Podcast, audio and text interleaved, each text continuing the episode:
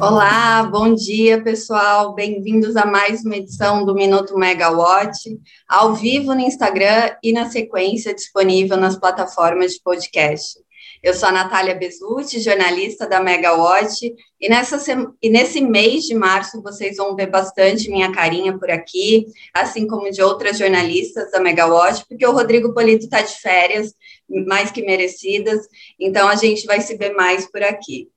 Bom, vamos às notícias do fim de semana.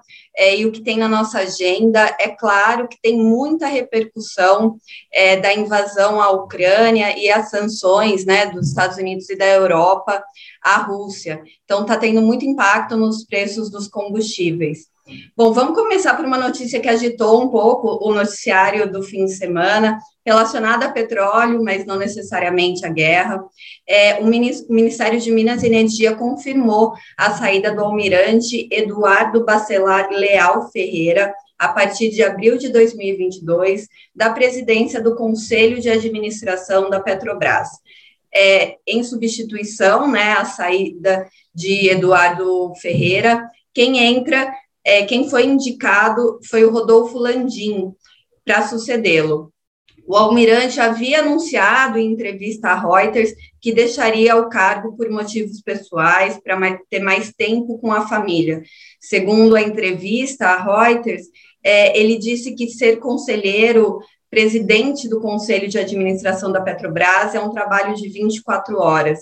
Então, ele precisaria de mais tempo com a família. Vamos lembrar que em 13 de janeiro deste ano, o ministro de Minas e Energia tinha uma reunião marcada com o Rodolfo Landim na sua agenda, e na época os jornalistas buscaram posicionamentos e do que se tratava a reunião, mas não tiveram retorno, né, da assessoria de imprensa do Ministério, e agora aí é um indicativo é, do atual presidente do Clube de Regatas do Flamengo, para suceder é, Eduardo Ferreira no Conselho de Administração da Petrobras, né, nessa indicação para a presidência. O Landim, né, hoje ele ocupa o cargo de presidência do Flamengo, mas ele tem diversas especializações na área de energia, trabalhou por 26 anos na Petrobras, é, foi presidente da BR Distribuidora, da Gaspetro, e também trabalhou nas empresas do grupo do Ike Batista lá atrás, as empresas do grupo X, né, OGX, MMX e também a OSX. Bom, falando aí de petróleo e agora é, voltando para a guerra é, da, da Rússia invadindo a Ucrânia, as cotações de petróleo voltaram a disparar no fim de semana, é, depois que os Estados Unidos declarou que estava discutindo com os países da Europa a proibição da importação de petróleo da Rússia. É, mais uma sanção aí, mais uma resposta a essa invasão.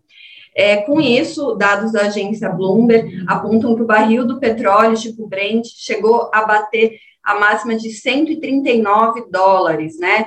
Com a reabertura dos mercados da Ásia, refletindo o temor dos investidores pelos potenciais impactos econômicos da guerra. É, ontem à noite estava batendo 129 dólares e agora há pouco eu chequei, ele estava em 125 dólares e 70, é, 125,70 dólares. É, nessa semana, a gente publicou uma matéria, o colega Rodrigo Polito publicou, falando sobre a defasagem dos preços no Brasil, que chegam a 25%, segundo dados da Abicom. É, uma matéria publicada hoje pelo Estadão é, aponta que o governo está preparando um pacote de subsídios para conter os impactos do aumento, né, diretamente nas bombas, é, por meio dos dividendos da Petrobras em fevereiro desse ano também, lembrando, né, está bem pertinho, o conselho da estatal, o conselho de administração da, da estatal, propôs a distribuição de dividendos complementares da, na casa de 37 bilhões de reais. Com isso, total a ser distribuído pela companhia, com, base no resultado de 2021, chega a mais de 100 bilhões, o maior valor já distribuído pela companhia em um único ano.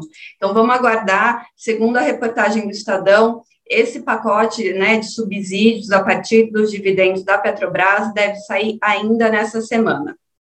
Quanto à preocupação né, de um desastre nuclear por conta dessa invasão da Rússia à Ucrânia, à Ucrânia vamos lembrar também que forças mi militares é, tomaram controle da usina de Zapo Zaporizhia, espero ter falado certo, na Ucrânia na madrugada de sexta-feira, e segundo a Agência Internacional de Energia Atômica, a usina continua sendo operada por uma equipe regular que já vinha trabalhando na usina e não houve liberação de material radioativo.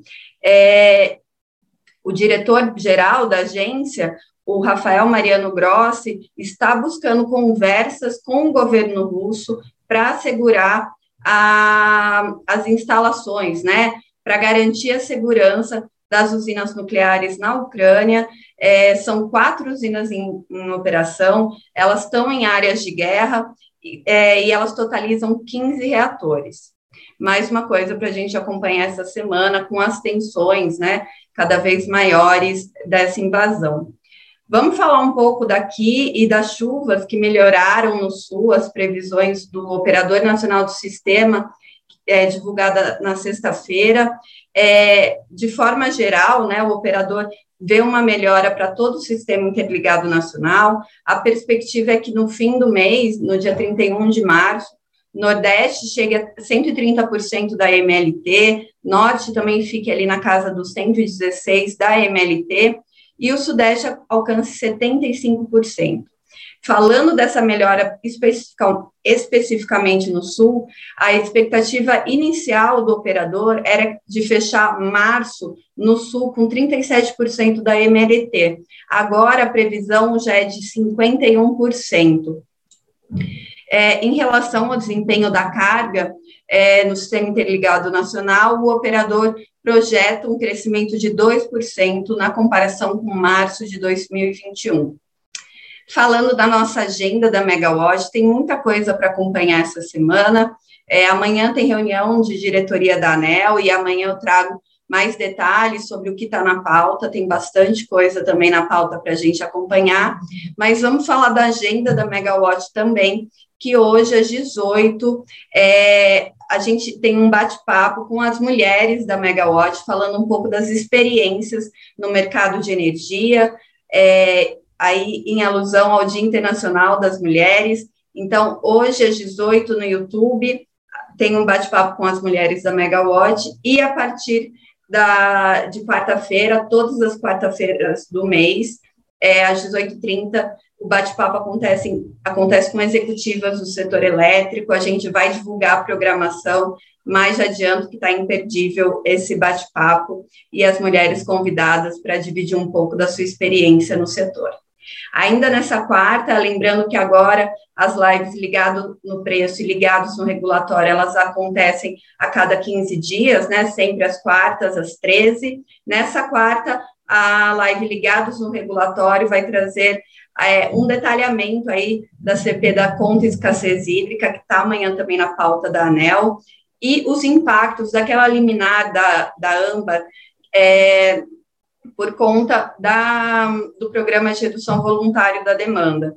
Onde que entram esses custos né, na cadeia do setor elétrico, como eles vão ficar alocados. Então, o Lucas vai trazer esse detalhamento para a gente, as contas do setor.